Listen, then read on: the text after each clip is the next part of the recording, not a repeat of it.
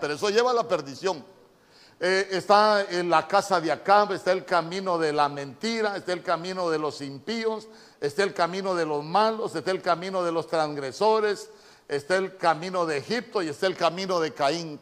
Hermano, uno al andar en esos caminos, uno puede vivir la vida de cualquier manera. De lo que debemos de estar seguros es que al cielo no llegamos al andar por esos caminos. ¿Por qué? Porque esos caminos lo que nosotros tenemos es una puerta amplia, pero esos caminos llevan a la perdición.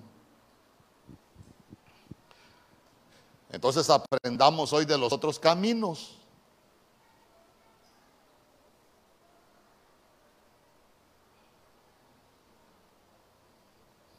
Hechos capítulo 16, verso 17. Hechos capítulo 16, verso 17.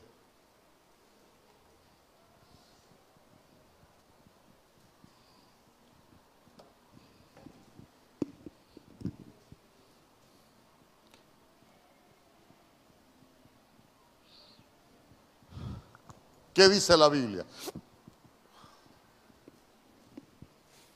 ¿De qué camino habla Hechos capítulo 16, verso 17? ¿Ah? Camino de salvación. Día conmigo, camino de salvación.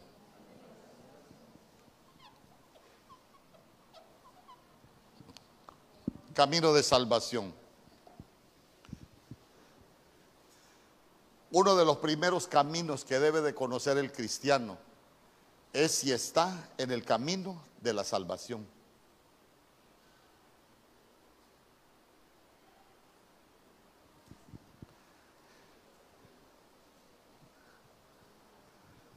¿Por qué nosotros necesitamos darnos cuenta si andamos en el camino de la salvación? Nadie más se da cuenta si usted es salvo o no es salvo. Eso lo sabe uno si anda en el camino de salvación. Yo le pregunto, cuando andamos en el camino de salvación, ¿Podemos hacer las mismas cosas que hacíamos antes? No. Porque el camino de salvación es Cristo. Es un camino de libertad, pero no es un camino de libertinaje. Eso es lo que nos enseña, es que el camino del salvo es diferente del camino del que se pierde.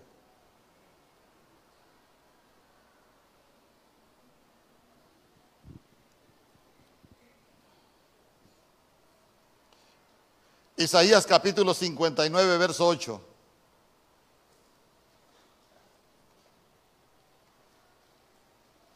Isaías capítulo 59, verso 8.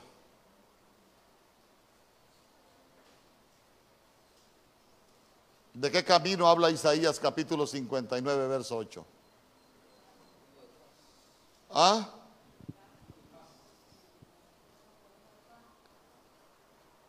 Quiero que lo busque, quiero que lo lea. No conocieron camino de paz, no conocieron camino de paz. Ni hay justicia en sus caminos, sus veredas son torcidas. Cualquiera que por ella fuere no conocerá paz. Y si no conocerá paz, ¿quién es el Dios de paz? Ah, es que la cosa es más grave de lo que parece, porque, porque conducta, sus obras en sabia mansedumbre. Buena conducta, buenas obras. Porque la Biblia en ese capítulo 3 de Santiago habla de dos tipos de sabiduría. ¿Se recuerda? Habla de una sabiduría que no desciende de lo alto, sino que habla de una sabiduría que es de la tierra. Pero cuando habla de la tierra, cuando habla de la sabiduría de la tierra, dice que es terrenal, animal y diabólica. Usted se ha fijado que hay gente que tiene comportamientos como de animalito.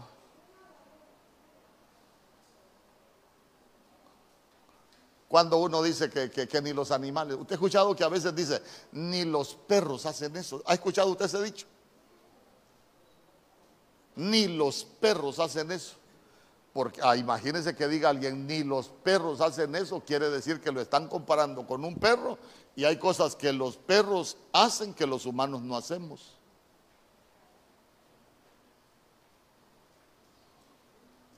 Porque a veces nos comportamos como animales, hermano.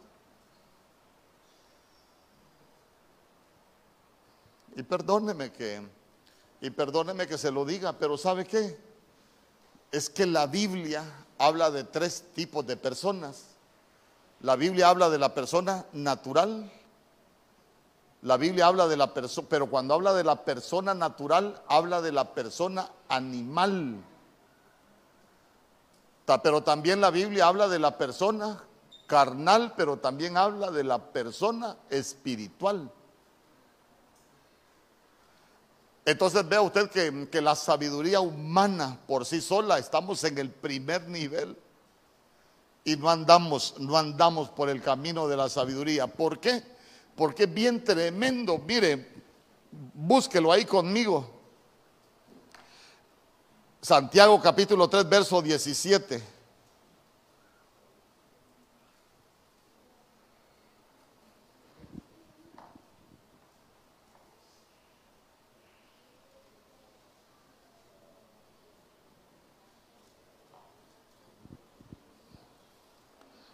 El 16 dice, la sabiduría humana es,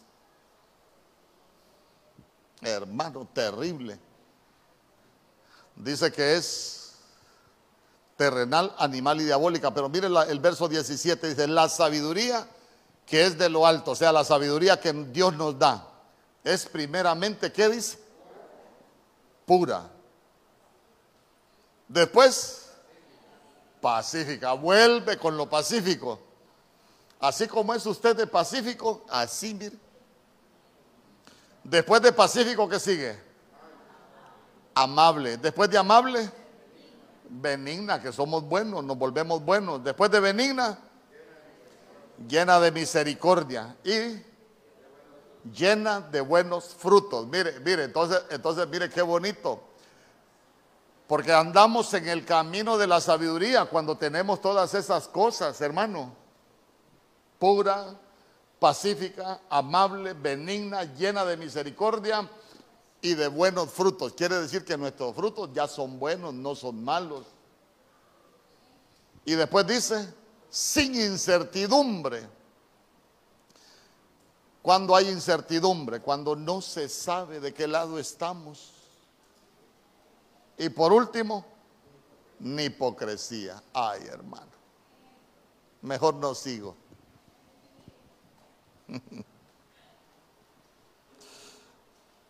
Porque le dan ganas de arrepentirse de nuevo a uno.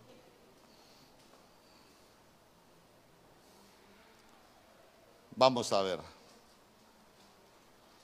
Salmo 119, 27.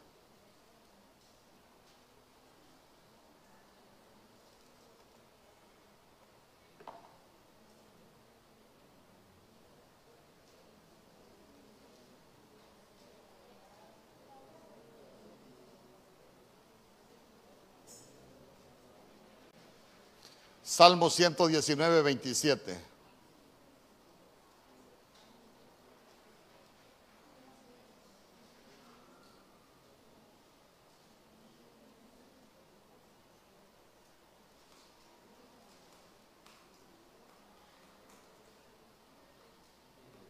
¿De qué camino habla? Camino de los mandamientos. Día conmigo mandamientos.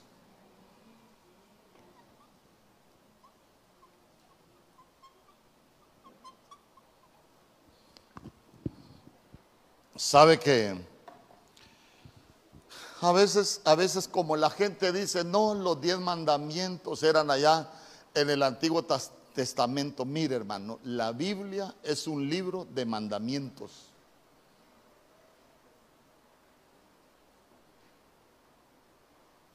Cuando la Biblia dice, honra a tu padre y a tu madre, que es el primer mandamiento con promesa, es mandamiento, no es si uno quiere. Y a veces el cristiano, no, yo a mi papá no lo honro porque viera que mi papá por aquí, viera que mi mamá por allá, y, y viera que por aquí. No, si la Biblia dice, honra a tu padre y a tu madre, no es por favor, es mandamiento.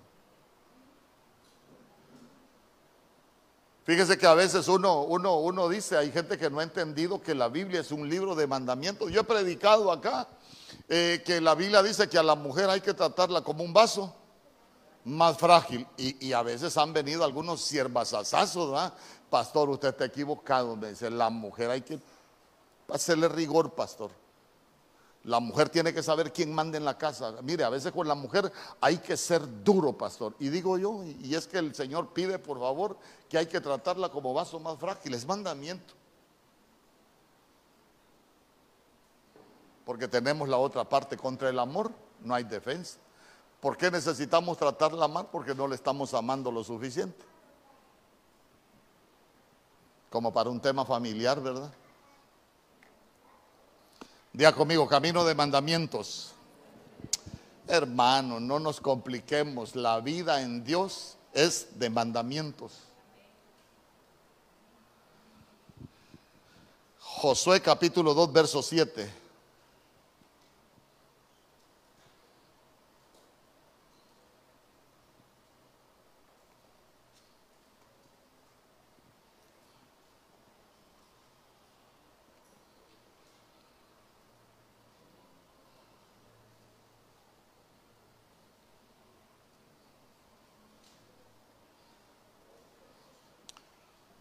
Josué capítulo 2, verso 7. ¿Qué camino habla Josué capítulo 2, verso 7?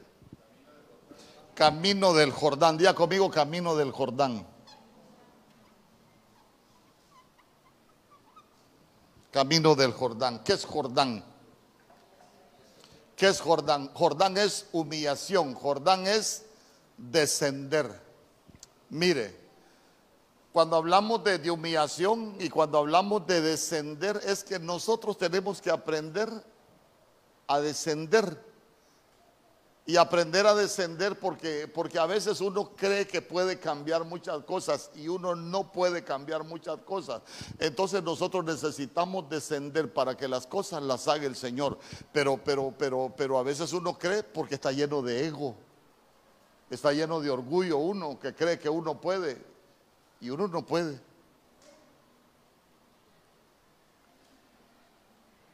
Sin humillación no hay exaltación. David en el Salmo 119, 71, él dijo, bueno me fue el haber sido humillado. Hermano, mire, le voy a contar algo. David era un bandido bien hecho. David era un bandido bien hecho.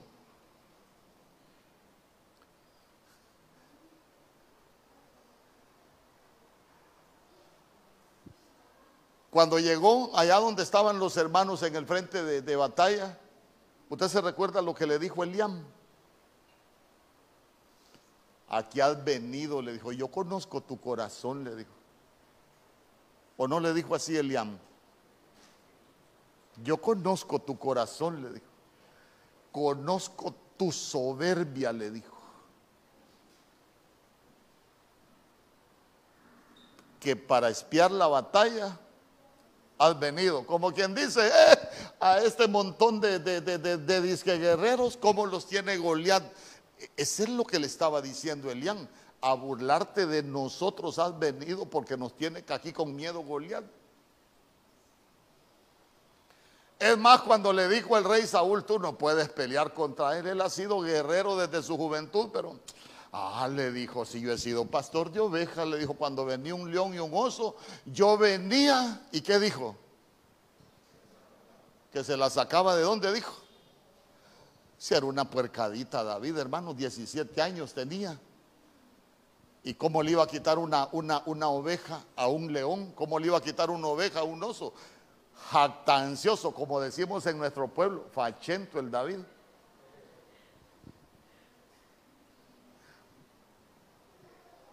Pero le, y lo ungen rey, hermano, se imagina. sus hermanos guerreros allá en el frente de batalla con toda su armadura para que usted sepa, era un privilegio ser escogido para ir a la batalla, porque el que no era escogido para ir a la batalla no tenía derecho a tener armadura. Por eso es que David llegó sin armadura, se midió la de Saúl, se midió lo de Jonatán, porque él no tenía derecho a, tener una armadura, porque no tenía la estatura, no tenía la madurez, hablando, hablando espiritualmente. Pero después a él le tocó andar huyendo. Después le tocó andar haciéndose loco. Después le tocó andarse escondiendo. Y al final él termina diciendo, bueno me fue el haber sido humillado. Después de la humillada que le pegaron, lo vuelven a ungir rey para que comenzara a gobernar. ¿Cuánto tiempo tuvo que andar sufriendo David? Alrededor de 10 y qué? Por 13 años. 13 años porque le tuvieron que bajar el orgullo. Es más, usted se recuerda cuando, cuando ellos venían de la batalla, ¿cuál era el canto de las mujeres? Saúl mató a mil, pero David a sus diez mil. ¿Se imagina cómo se sentía Davidito con ese canto? Hermano, ¿cómo caminaba don David cuando le cantaban ese canto? Como pavo real. Pero después de la humillada, le cambian muchas cosas a uno. ¿Sabe cuál es el problema? El que no se humilla, lo van a humillar. Aunque no diga amén. El que no se humilla, lo van a humillar. ¿Sabe por qué? Porque la Biblia dice que detrás de la altivez va la caída. Hermano, cuando la gente tiene esa percepción de que pueden, de que hacen y que, que, se, que se comen el mundo y que pueden hacer lo que ellos quieran, hermano, lo que los va siguiendo es la caída. Y son revolcadas, hermano. Usted se recuerda de Naamán capitán del ejército del rey de Aram, guerrero valiente, tenido en alta estima, pero leproso. Se imagina aquel hombrón reconocido. Ay, hermano, cuando uno es reconocido, uno tiende a ser altivo. Usted se ha fijado que yo por eso, yo por eso no ando exaltando a nadie acá. Acá puede venir el más entacuchado de Choluteca y para mí es un hermano. A nosotros nos han dicho, no, dígale, dígale don fulano, dígale don fulano. Porque mire que así lo tratan donde él va, aquí olvídese, aquí le quito el don y lo dejo con el fulano nada más. Porque a la gente lo que se alimenta es el ego, don, don, don soberbio, bienvenido don soberbio con patas. Entonces, entonces mire, ¿a dónde lo quiero llevar con esto? Cuando alguien es reconocido, cuando alguien tiene nombre, por lo general le cuesta humillarse.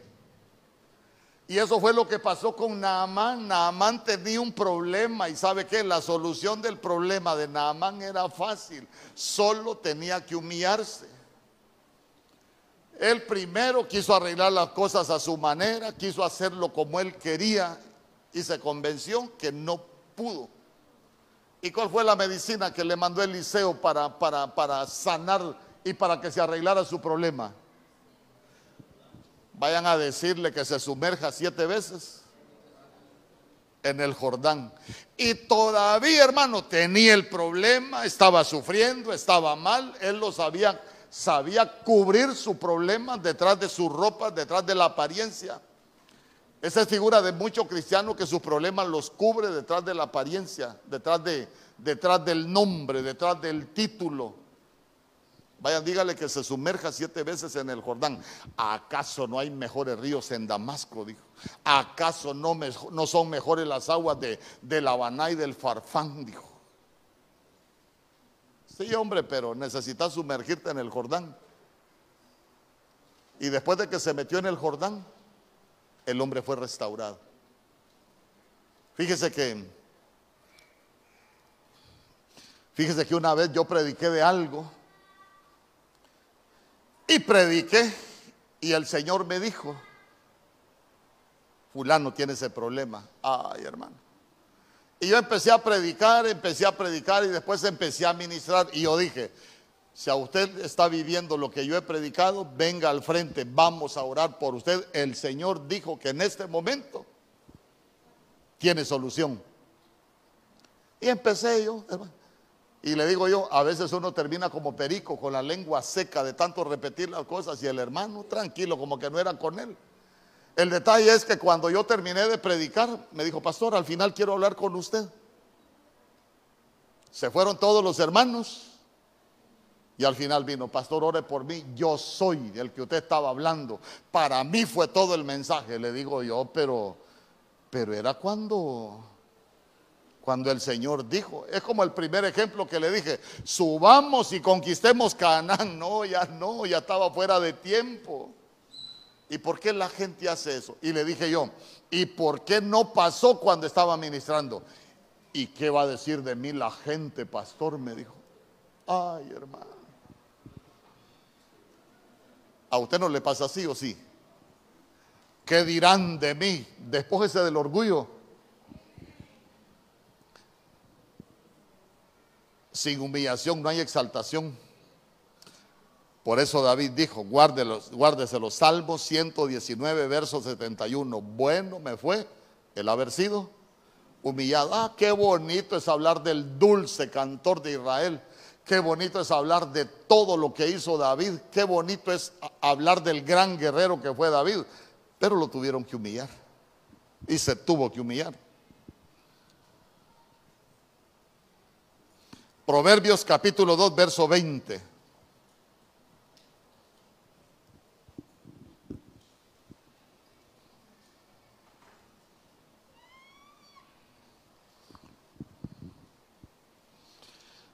Proverbios capítulo 2, verso 20. ¿De qué camino habla Proverbios 2.20? Del camino de Chespirito. Porque era el que decía, síganme los buenos. Ya conmigo el camino de los buenos.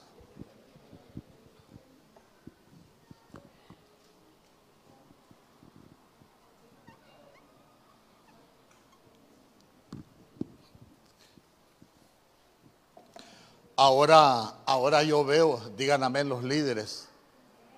A veces hay cosas, fíjense que yo las veo con preocupación porque veo que algunos comparten cosas que en realidad no importa con quién se junte uno, sino que nosotros lo que necesitamos es ser bueno, perdóneme.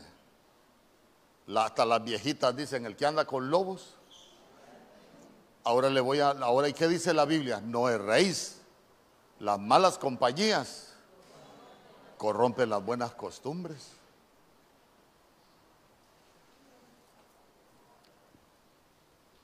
Jueces capítulo 7, verso 20, si no me equivoco. Usted se recuerda que Gedeón en ese tiempo tenía que ir a pelear contra los enemigos y Gedeón tenía un problema, había sido miedoso, había sido menospreciado, se sentía poca cosa toda su vida.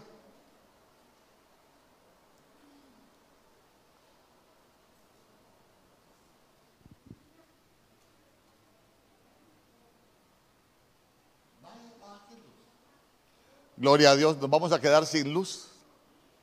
Vaya, se va a callar el pastor ya. No, le voy a terminar de predicar.